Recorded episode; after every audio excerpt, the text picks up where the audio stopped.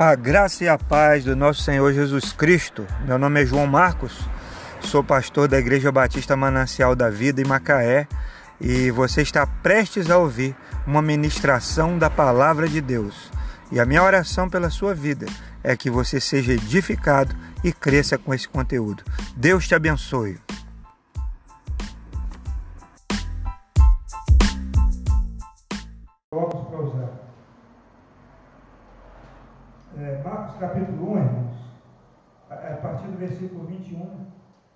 Nós vamos falar sobre a autoridade de Jesus. A autoridade de Jesus no ensino, a autoridade de Jesus sobre os demônios e a autoridade de Jesus sobre as enfermidades.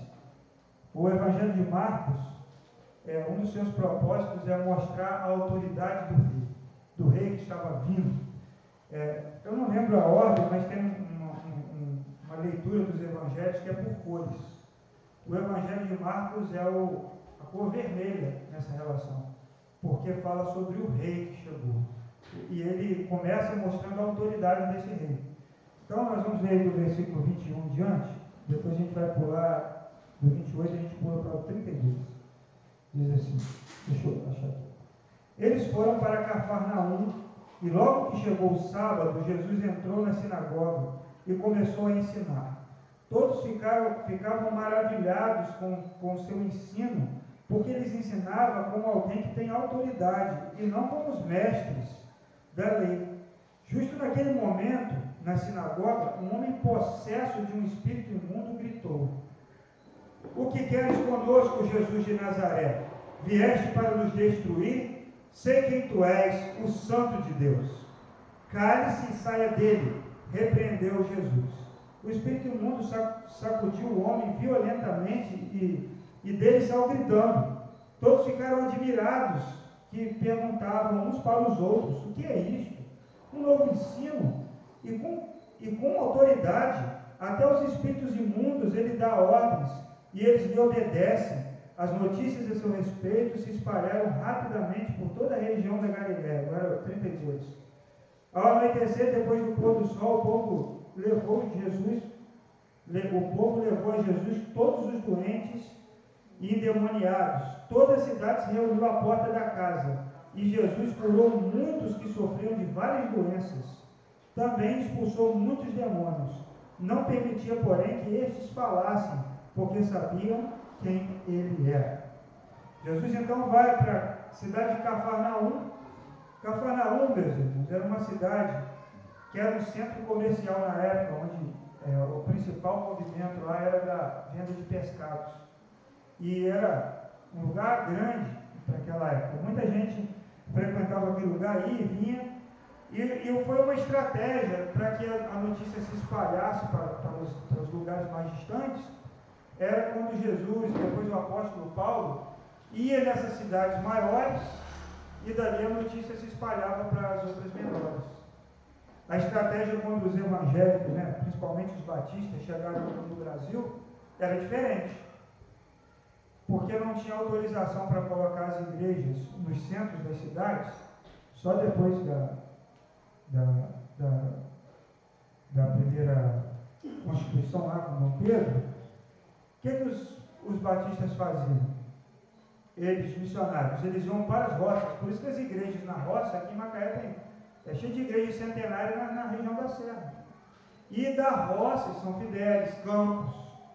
Da roça, então, os missionários atingiam o centro. Jesus e o apóstolo Paulo faziam diferente.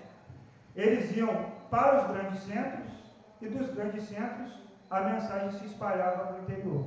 Era uma estratégia diferente, mas ambas funcionavam muito bem, né? porque as igrejas estão aí é, o Evangelho se espalhou para o mundo afora através da, da pregação.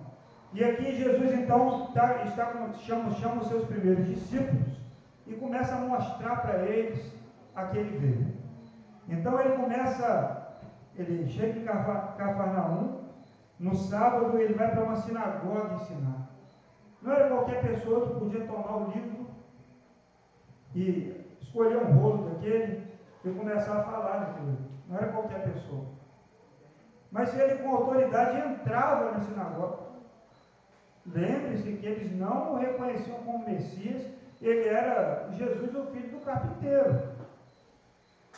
Mas ele tinha uma, ele era investido de uma autoridade que ele entrava lá, ele pegava um rolo e começava a ensinar.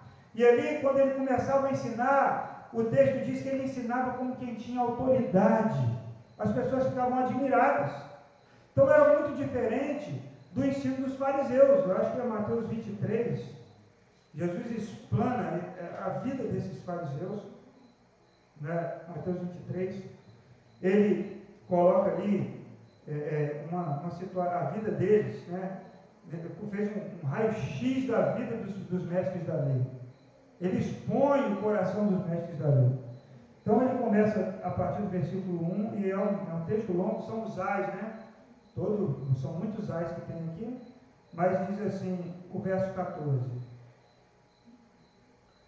Ai de vocês, mestres da lei e fariseus hipócritas, vocês devoram as casas das viúvas para disfarçar, e para disfarçar, fazem longas orações, por isso serão castigados mais severamente. E é assim, muitos, muitos ais, né? O verso 3 diz, ai de vocês, mestres da lei e fariseus hipócritas, vocês fecham o reino dos homens, vocês mesmos não entram nem deixam aqueles entrar. E aí tem um, um dos ais aqui, ele diz que eles colocam fardos pesados para as pessoas carregarem e nem mesmo colocam o dedo para ajudar a carregar. Eles falavam da lei, mas eles não tinham autoridade, eles não eram revestidos da autoridade. E o que dava essa autoridade para Jesus? Era porque ele falava aquilo que ele vivia. Ele falava, ele vivia aquilo que ele pregava. Ele então, quando falava sobre a lei, ele estava falando de alguém que estava pelo menos disposto a cumprir.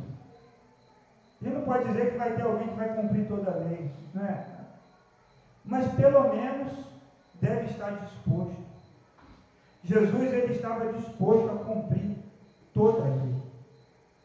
E ele fazia uma nova interpretação da lei. Ele dizia assim: está escrito, não é? Mateus capítulo 4, é, a partir do 23 até o capítulo 7, Jesus vai para o monte e dá uma interpretação nova da lei, uma visão diferente. Aí no capítulo 5 ele diz: Está escrito, é, não matarás, eu porém lhe digo. Esse eu porém lhe digo era a releitura que Jesus estava fazendo da lei de Moisés.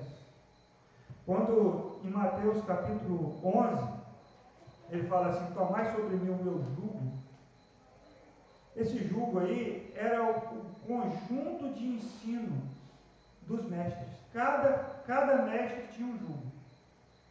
Na época de Jesus tinham dois mestres famosos, acho que é Hilel e Shammai, o nome dos dois. Cada um tinha uma interpretação da lei. Um achava que poderia abandonar a mulher por qualquer motivo, o outro achava que podia abandonar só por adultério.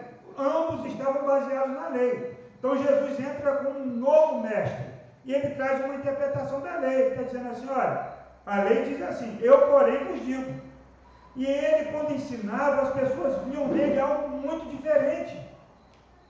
Ele, ele falou o que era diferente. Ele falou assim: o meu jugo é suave e o meu fardo é leve.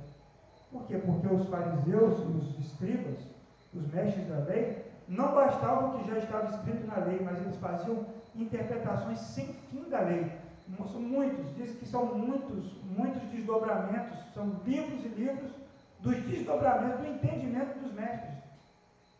Então era muito, algo muito difícil de cumprir, de fazer. E aqui nós vemos que Jesus começa então a ensinar, as pessoas já percebem nele algo novo chegando.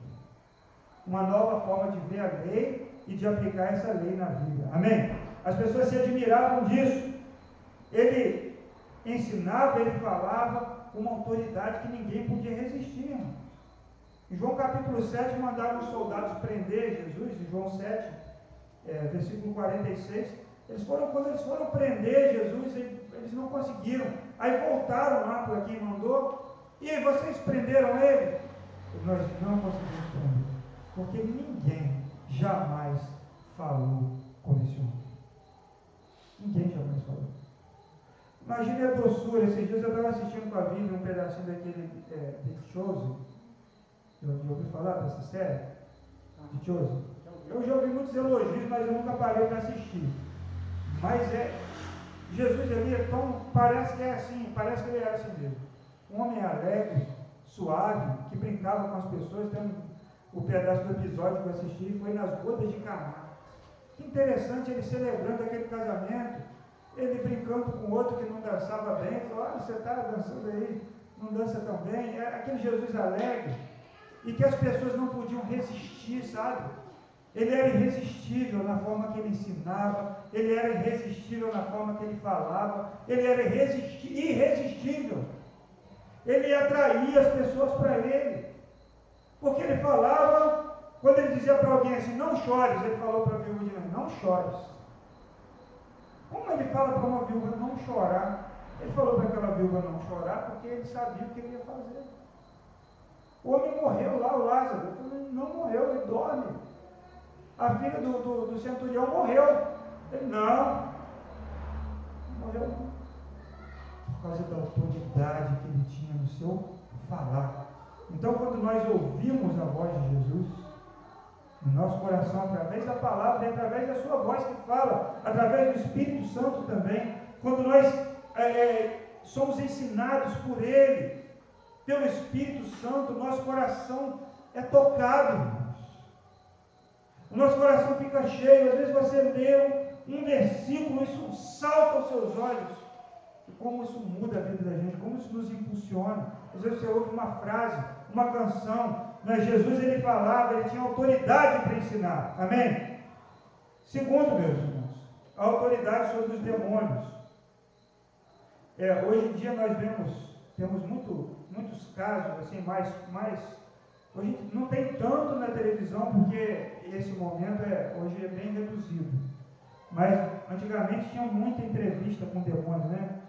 O pessoal perguntava as coisas para o demônio, falava, agora tem uma, umas coisas muito estranhas, na internet tem muito. É, tem até o livro do.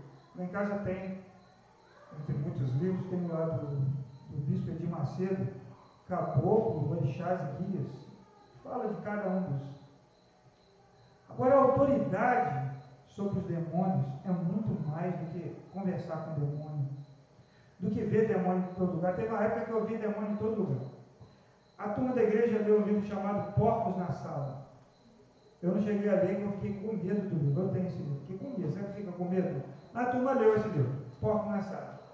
Aí nós lemos todos juntos lá, cada um leu lá o, livro da Rebeca Brown. E leu outro da Rebeca Brown. Então a gente ficava assim, meio com medo, mas também ficava procurando onde tinha demônio. Aí começou a orar na casa uns dos outros. E tinha uma menina que tinha uma casa lá, a Priscila, morava assim na, afastada da rua, que tinha visto tinha umas aparições lá na Vaz de Arroz. E aí Deus mostrou para nós que lá no bambuzal, da, tinha um negócio lá no bambuzal. E aí foi aquela turma de jovens para lá, começou a orar naquele bambuzal. E aí um dos irmãos começou a orar e sacudiu o bambus. E aí eu falei, eu vou dar a volta nesse bambuzal. Essa é uma turma de 18 anos, 19, 14, todo mundo queria orar. E aí eu falei, eu vou dar a volta nesse bambuzal. E tudo escuro, no mato, você vê a cabeça da turma. E eu estou descendo assim, eu desci um barrão. Quando eu fui abaixar assim para passar, tinha uma cerca, o arame engatou aqui, eu subi de baixo a ré. Falei, está repreendido em nome de Jesus. E aquilo era uma bagunça, a menina viu o negócio andando lá. Infantilidade. A autoridade, irmão, sobre os demônios é muito mais do que isso. Não precisa fazer uma investigação profunda para saber que tem um demônio atuando. Deus mostra isso. E a gente ficou nisso aí algum tempo. Depois a, gente, pastor jogou um balde de água fria, a gente falou, gente, não é assim. Está tá dando coisa, está errado. Aí começou a conversar conosco, a gente teve um entendimento melhor disso, mas no começo era, era desse jeito, né? Era, era assim. E aí a gente via é, na televisão, fitas de vídeo, aqueles programas da, das entrevistas. E o demônio falava, o demônio se mexia, fazia um monte de coisa. Na verdade, eu, eu ouvi o Caio Fábio falar uma vez e eu concordo com ele. Esses demônios desse teatro não é demônio não. Isso aí, sabe o que é? É autossugestão, é um teatro, porque demônio, mesmo demônio não brinca assim não. Um dia, em Atos capítulo 19, os sete filhos de servos foram expulsar demônios. E aí os demônios viraram para eles e falaram assim: conhecemos, conhecemos Jesus e sabemos quem é Paulo, mas vocês quem são? E aí aqueles demônios foram para cima dos filhos de servas e bateram neles e eles voltaram para casa e elas nus. Está lá em Atos 19. Então você vê que demônio não é coisa para você brincar. Amarra aí.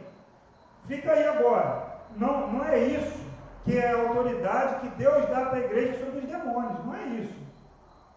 Isso é outra coisa. Jesus não tinha esse tipo de prosa com o demônio.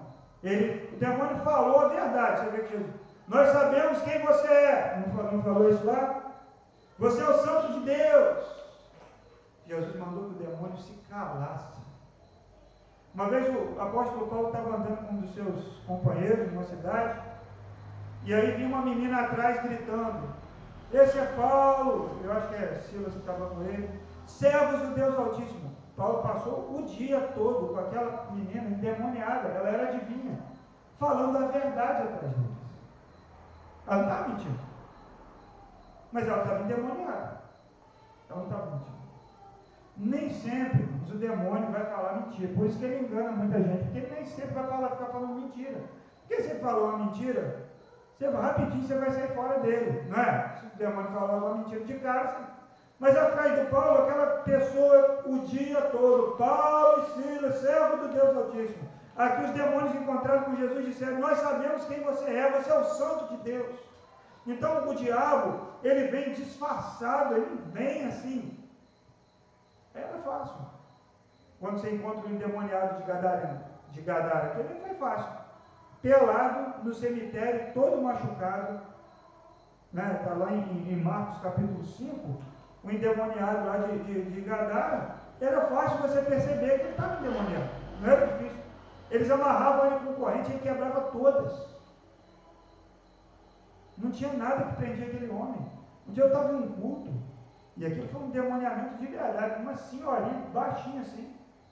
Os irmãos estavam muito na.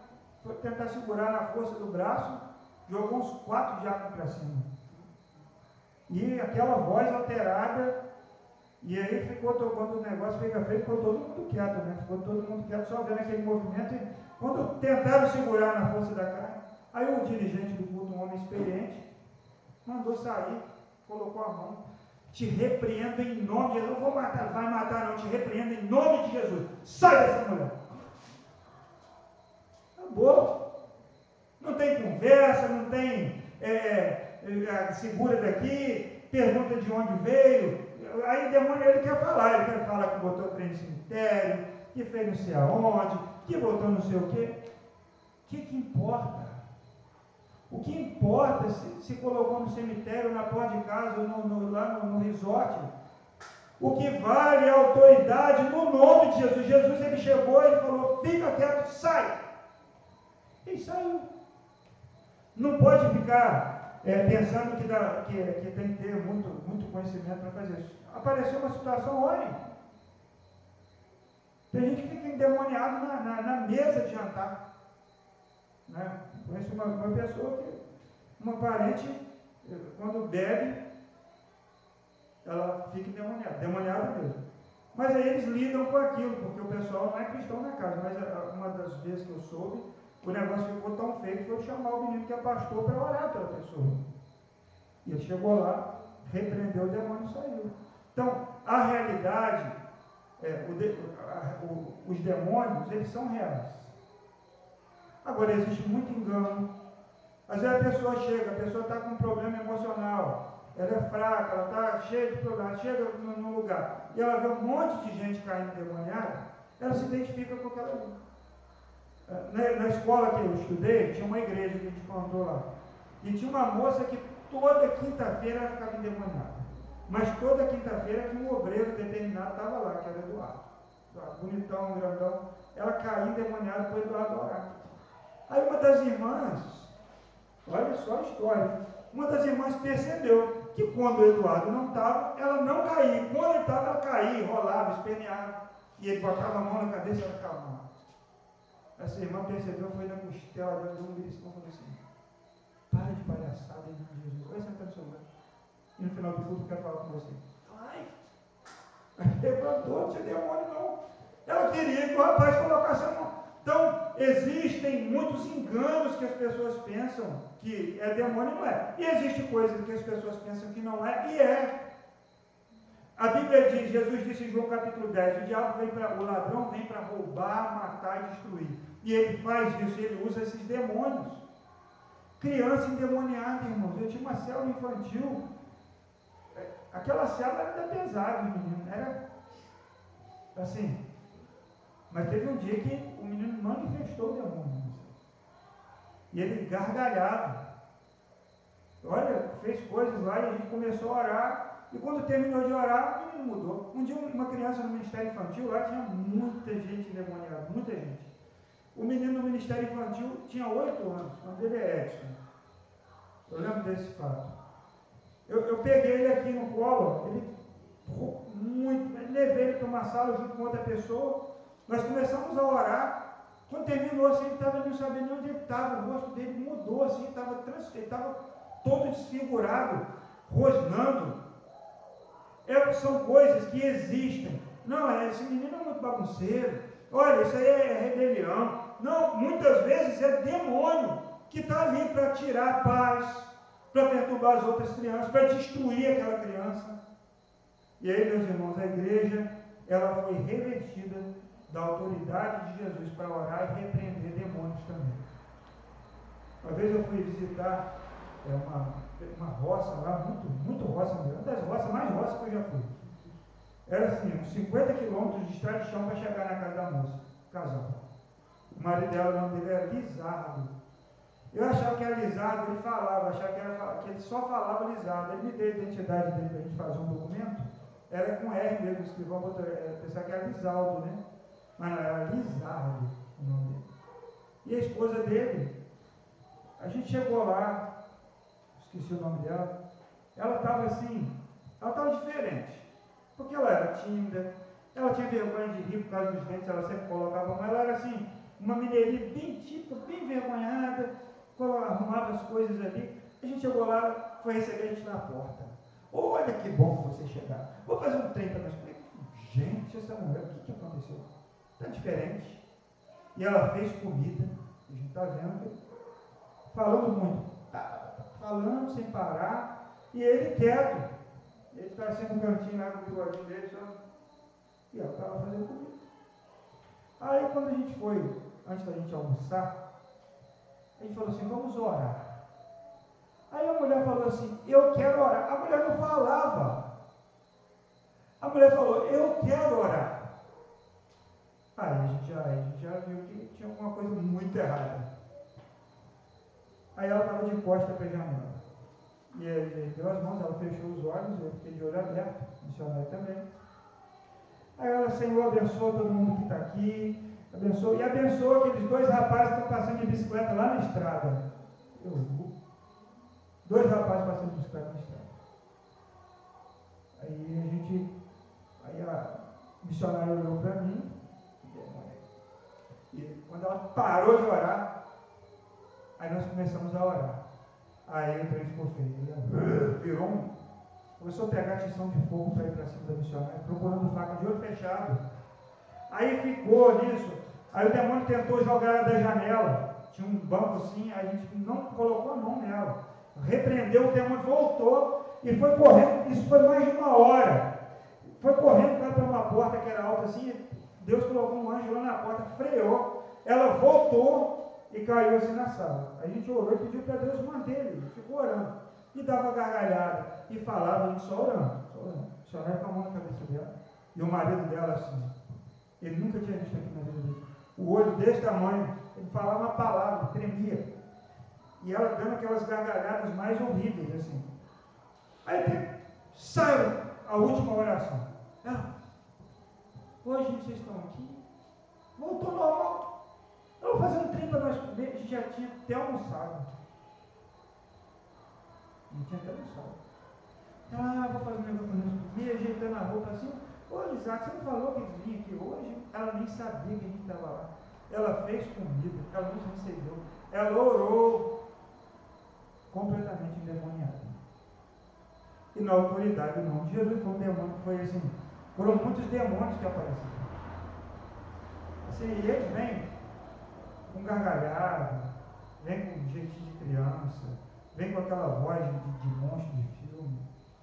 O que, é que você faz? Ora. Porque se você falar assim, de onde você vem? Eu venho das profundezas do céu, sou Lucifer, não sei o que, nem falo direito. E ele vai falar, aí você vai perder. O que, que você tem que fazer? Orar e repreender em nome de Jesus e não deixar falar. Entendeu? Cala-te, sai, em nome de Jesus, o demônio vai sair. E não ficar de prova. Jesus não ficava de prova. Né? Quando ele libertou aquele homem lá de Gadara, a vida daquele homem voltou ao normal.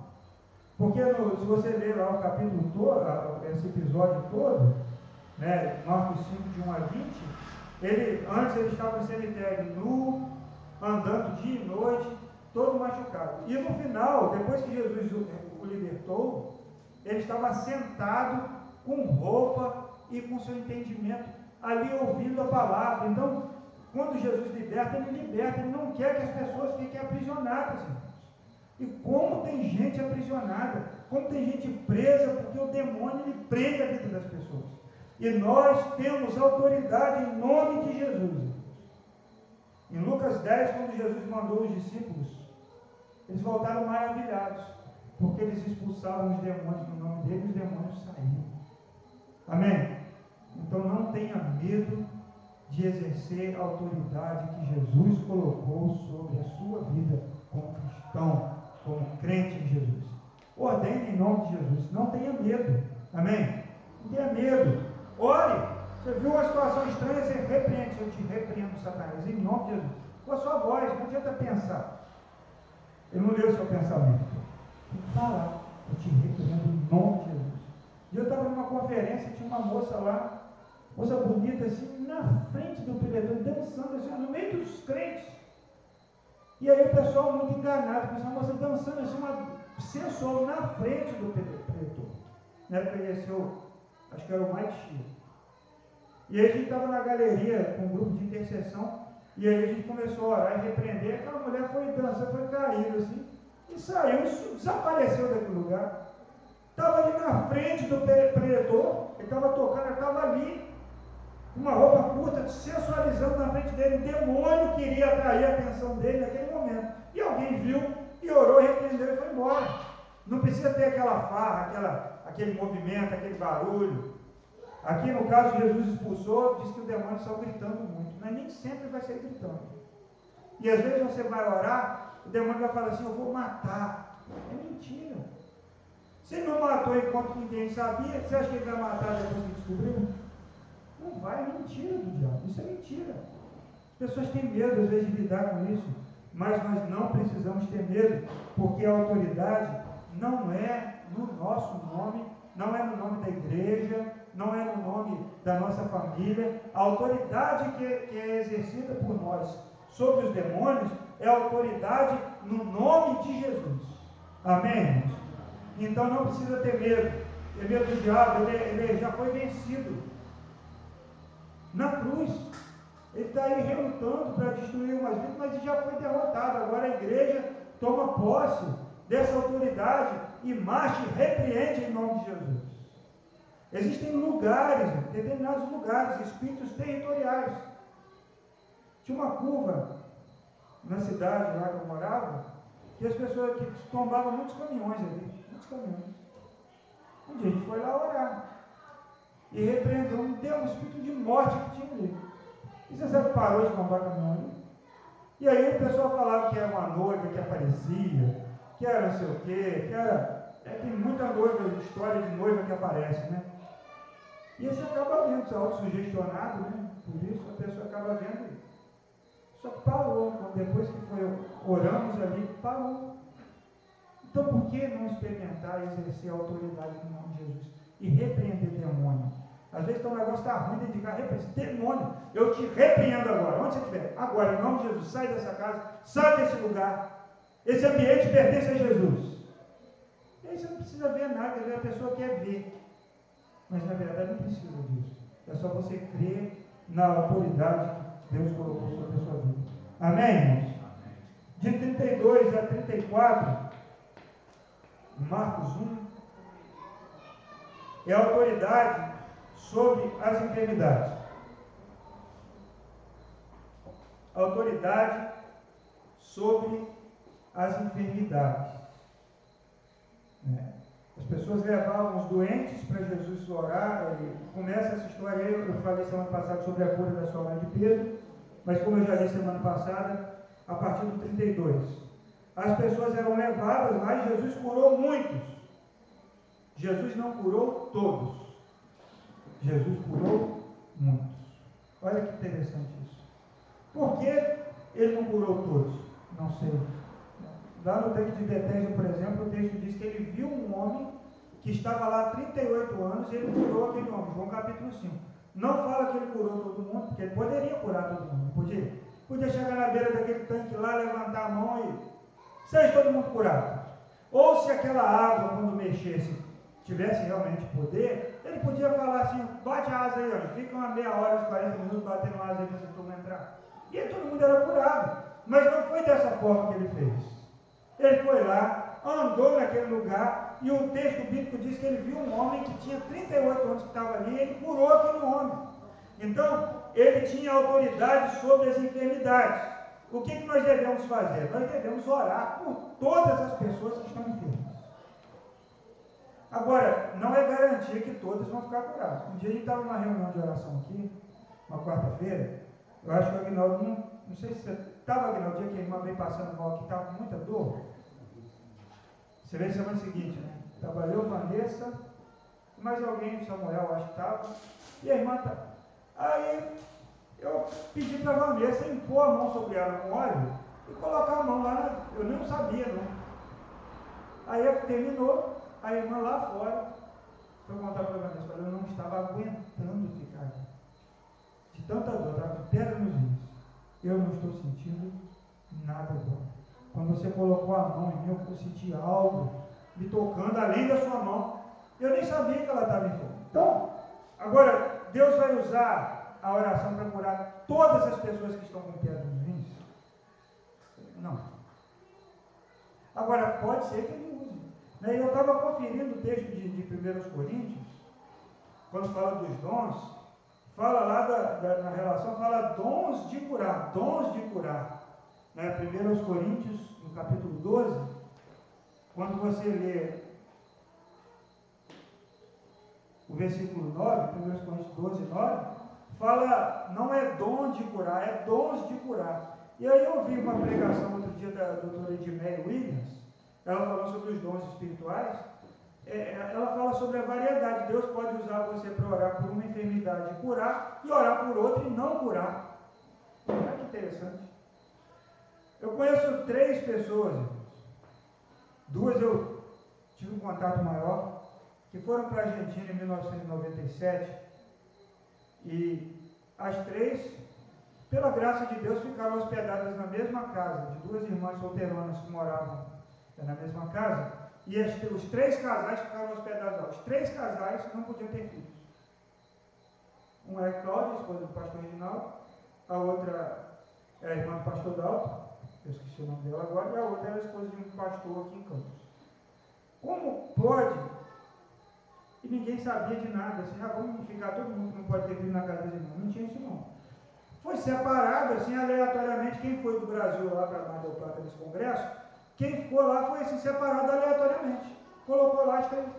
Aí foram tomar café um dia de manhã, e aí uma das irmãs, ah, vamos orar pelo café da manhã.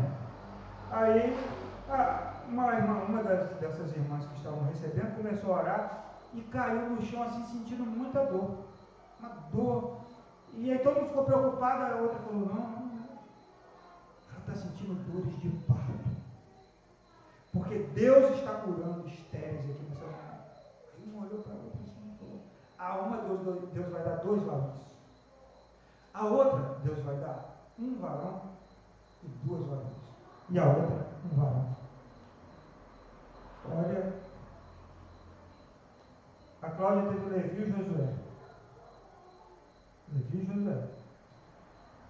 A, a irmã do pastor Dalton teve um menino, Caleb, ele ficou com um menino só, eu acho que errou algo, né? Porque acho que a outra que vai ter duas meninas. teve gêmeas. E o Caleb e duas meninas gêmeas, a Rebeca e a outra, esqueci o nome. E a mulher do outro pastor teve um filho.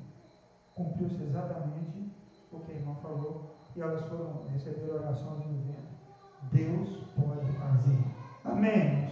Agora, nós não podemos fazer assim, um protocolo.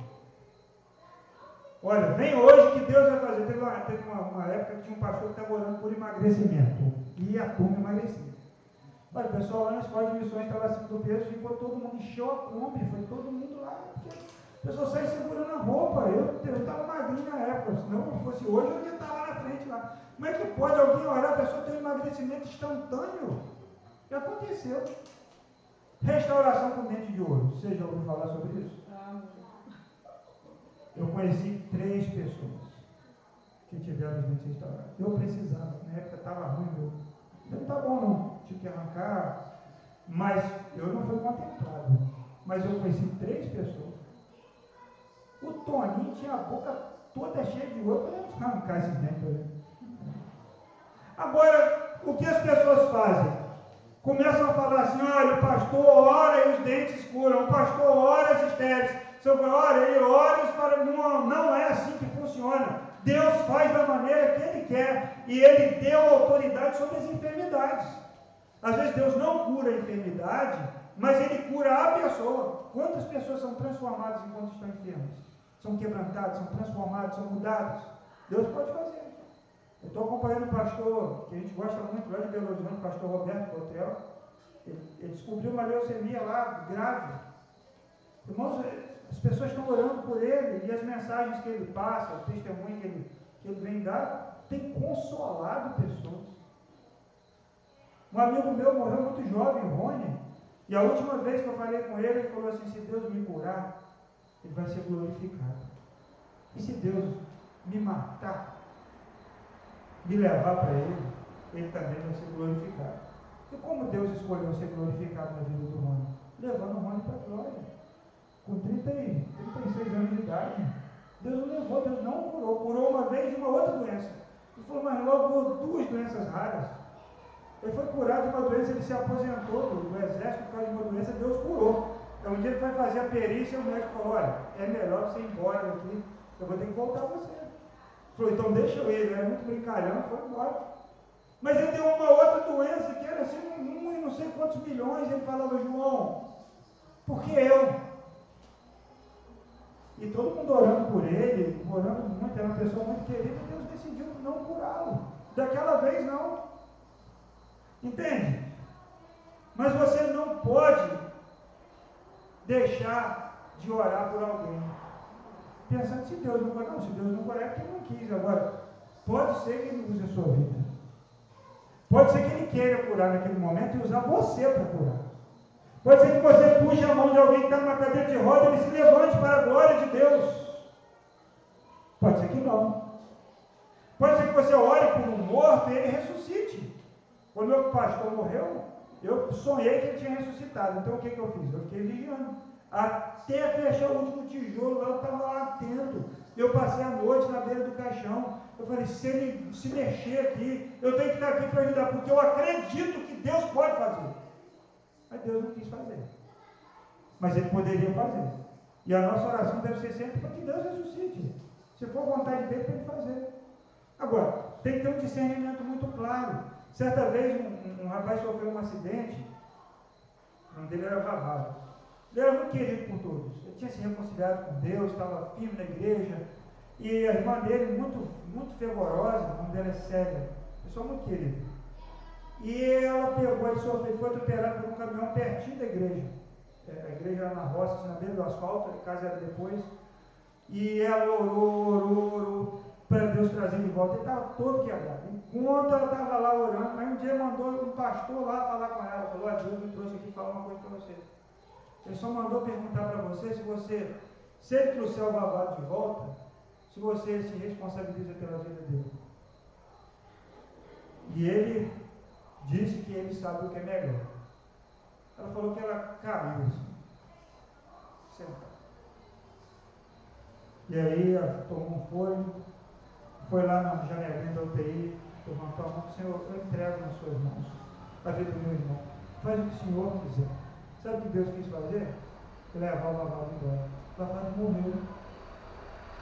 Então, você pode curar, mas você tem que se submeter, orar, mas você precisa se submeter à vontade de Deus sem ter medo de não acontecer. Ah, mas eu vou frustrar a pessoa. Ah, eu vou ficar frustrado se não acontecer.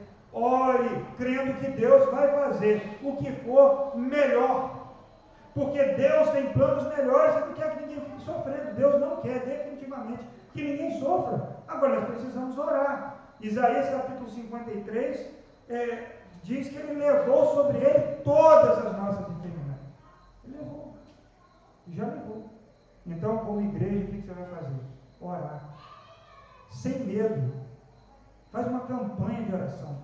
Enche de óleo sua mão, coloca lá na enfermidade, coloca na cabeça da pessoa e ora e clama, coloca a mão e diz Senhor, e Deus ele vai fazer, se ele não fizer, ele vai falar com você, e se ele fizer, você vai glorificar, e se ele não fizer, você também vai glorificar, porque você vai ter certeza que foi feita a vontade dele.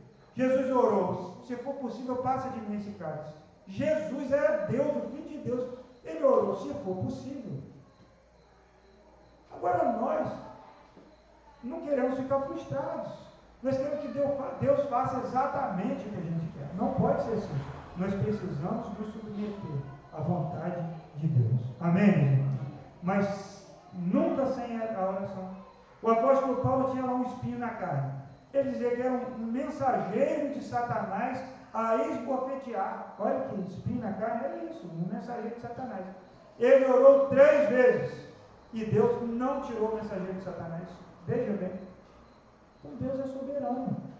E aí Paulo aceitou a vontade de Deus.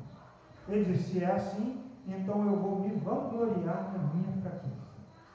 Porque quando eu sou fraco, é que eu sou forte. Amém, meus irmãos? Você tem autoridade sobre os enfermos. Você tem autoridade sobre os demônios. E você também tem autoridade para ensinar. Amém? Por causa do Espírito Santo de Deus. Então não tenha medo de falar do seu testemunho. Não tenha medo de falar da palavra de Deus. Não tenha medo de quando Deus colocar alguém perto de você, para você compartilhar a palavra, sabe por quê? Ele já te revestiu da autoridade do nome de Jesus para pregar para compartilhar, para falar. O Espírito de Deus, ele vai te mover, amém? Ele vai levar você até. A, a, a, ele vai conduzir você uma conversa. Uma vez eu fui visitar um homem lá que eu fiquei até meio preocupado de ir. E lá ele mostrando muita, muito versículo bíblico. E Deus me lembrava de cada texto. Vinha assim, ele batia de lá, batia de cá. A esposa dele ali sofria algumas coisas e ela ouvindo a palavra assim com sede, as crianças assim quase embaixo do fogão e eu falando e ele falava e Deus me dava um texto e, e foi um debate que eu tenho certeza absoluta que se não fosse pelo Espírito Santo de Deus ele ia me engolir. Então não tem isso. Outro dia eu assisti, entrei no YouTube, o padre Manzotti, esqueci o nome dele, Manzotti, sobrenome é Manzotti. Ele é famosinho, canta, ele tem uma cara sincera, né? Ele, ele falando no Danilo Gentili sobre expulsão de demônios, porque ele falou sobre exorcismo na igreja católica. Você tem que estar. Falou que um dia apareceu uma pessoa endemoniada, ele não pôde expulsar aquela pessoa porque ele não estava com a batina adequada. Ele falou que o exorcista lá tem, ele tem uma função específica, então ele tem que chamar outra pessoa para fazer. Então ele não pode fazer. Aí o Danilo Gentili, é, é até um conhecedor da palavra, questionou isso. Mas a autoridade está na cor da roupa, é uma, uma, uma batina lilás. Vou comprar a camisa lilás também. É uma batina lilás. E aí tem que ter não sei o quê. Mas a autoridade está no nome. Amém? no nome de Jesus. Ah, coloca aí a água perto do rádio. Sabe quem começou com essa história de água perto do rádio? Foram os espíritos. Aí, a igreja Deus é amor, eu acho, inseriu, e hoje muita gente faz. e bota peça de roupa, bota não sei o quê. A autoridade não está na água, não está na oração do pastor, na do rádio, não está na, na, na, sabe, no endereço que ele está, a autoridade está no nome de Jesus. Ore, somente ore, ore com autoridade, em nome de Jesus. Amém, meus irmãos? Então, a, oração é a possibilidade de libertar uma pessoa, é a possibilidade de curar uma pessoa, e a presença do Espírito de Deus na sua vida te dá autoridade para você ensinar, para você aprender e ensinar a palavra. Amém?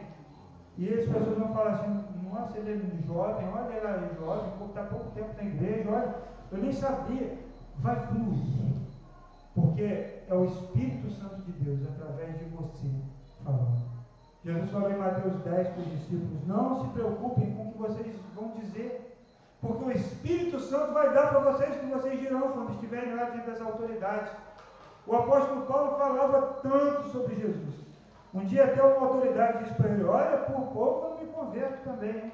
Ou foi o Félix, né? Por pouco eu não me converto também. Olha só a autoridade com que Paulo falava, ele falava na autoridade no nome de Jesus. Porque o que Deus fez na sua vida é incontestável. Aquele cego de nascença, o pessoal fala, não era cego? Era cego.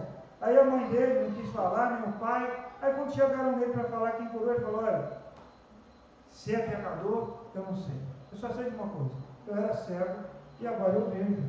Então o que Deus faz na nossa vida é incontestável. O nosso testemunho, ele nos dá autoridade para compartilhar com outras pessoas a palavra de Deus. Amém, meus irmãos? Vamos ficar de pé para nós orarmos, vou convidar os irmãos no louvor.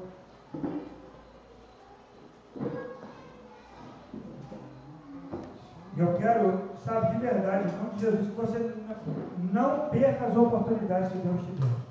Não tenha medo. Um dia eu encontrei um homem simples né, na, na roça, ele deu uma carona para a gente.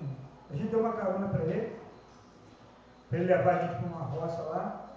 E ele contando, né, na simplicidade dele, olha, a minha esposa estava passando mal, e eu deitado mesmo, fui com a mão esquerda mesmo, e orei em nome de Jesus, e ela foi curada ali na cama. Na simplicidade, um homem da roça, um homem simples.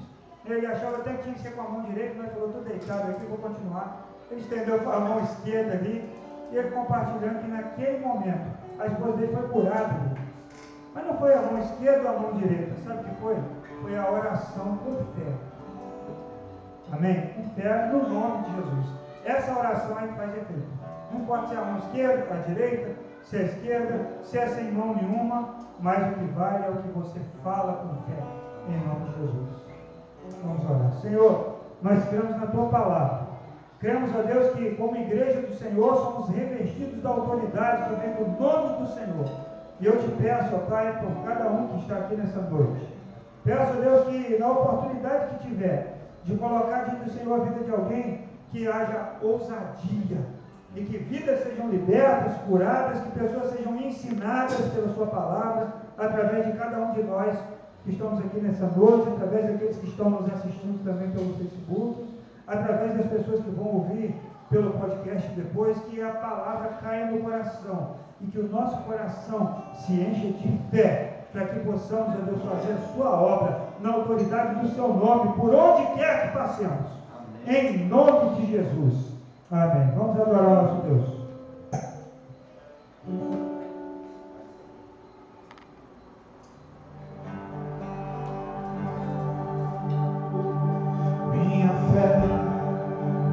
Está firmada nas coisas que podes fazer. Eu aprendi a te adorar pelo que é. Vem, vem